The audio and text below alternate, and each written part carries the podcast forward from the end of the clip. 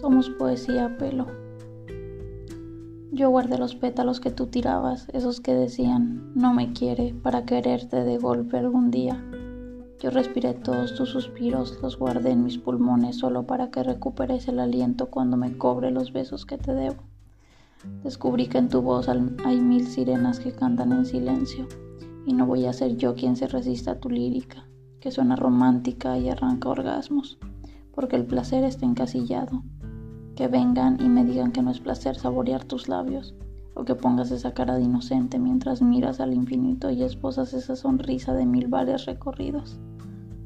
Que venga un valiente y me diga que no es placer acariciarte la espalda y acaba recorriendo tu rostro con la yema de mis dedos, y que me active el tacto.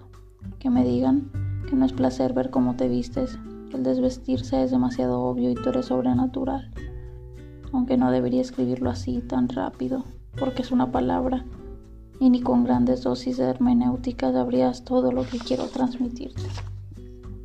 Esa poesía que tanto adoras, que es reinvención de sentimientos y palabras desordenadas en la cabeza de adultos jugando a ser niños, puede que se parezca más de lo que pensaba nosotros. Somos poesía pelo, sin adornos, desorden ordenado a la fuerza.